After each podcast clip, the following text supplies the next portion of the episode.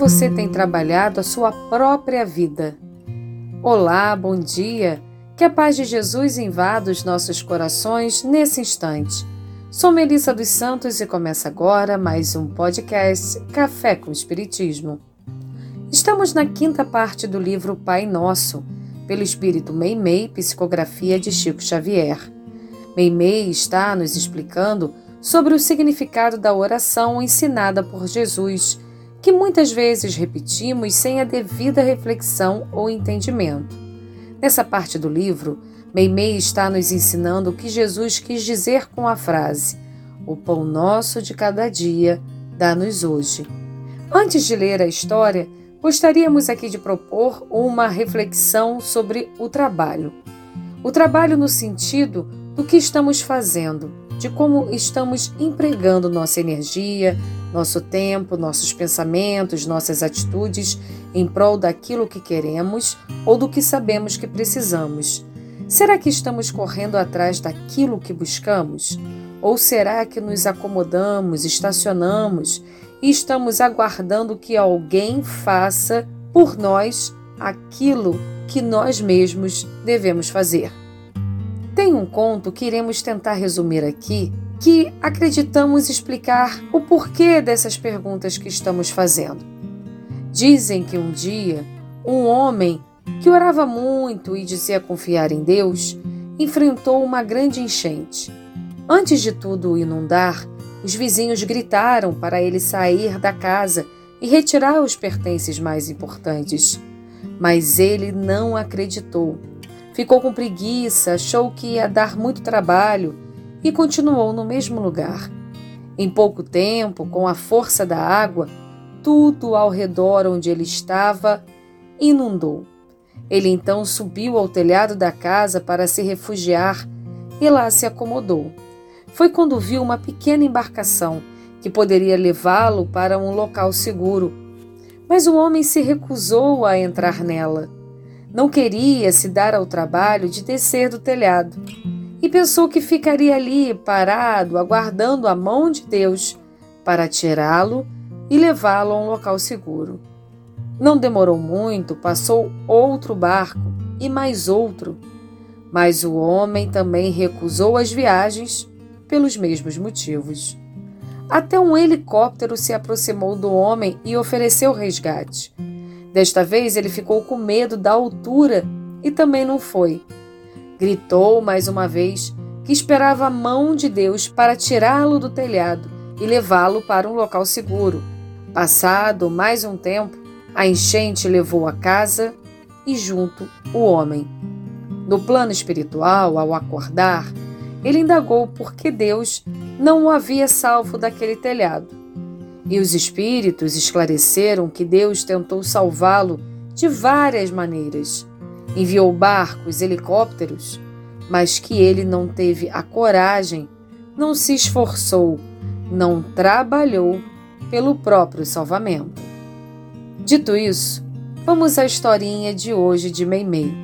O título é A Necessidade do Esforço e diz assim: Conta-se que no princípio da vida terrestre, o alimento das criaturas era encontrado como oferta da divina providência em toda parte.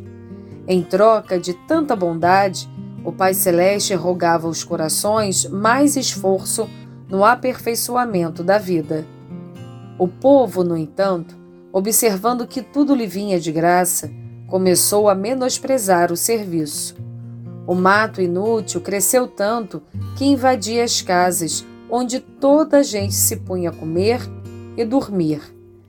Ninguém desejava aprender a ler.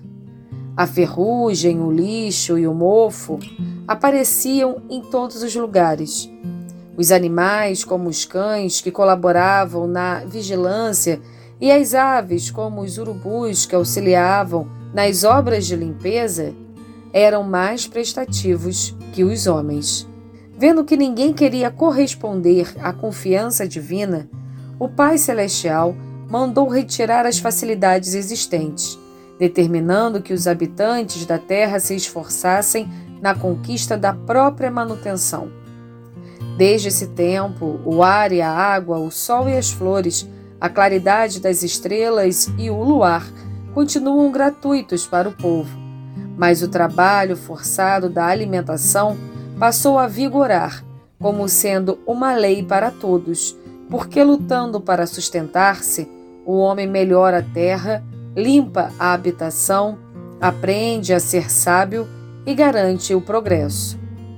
Deus dá tudo: o solo, a chuva, o calor, o vento, o adubo e a orientação constituem dádivas dele a terra que povoamos e que devemos aprimorar.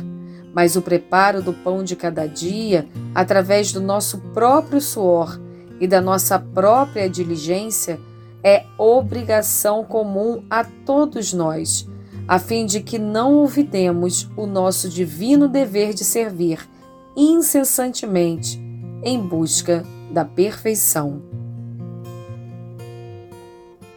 O pão de cada dia não é só o alimento, mas também o nosso crescimento.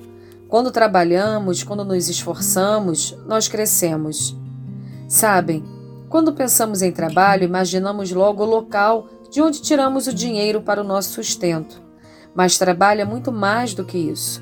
A lição 675 do Livro dos Espíritos nos esclarece que toda ocupação útil é trabalho, e a resposta da pergunta anterior nos diz que o trabalho é lei da natureza e por isso mesmo que constitui uma necessidade.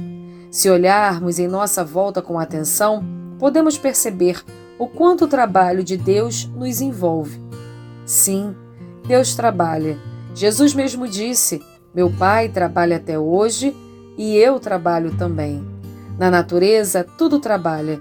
No nosso corpo, os órgãos trabalham e a nós cabe também trabalhar, olvidando nosso divino dever de servir incessantemente em busca da perfeição, como escreveu Meimei.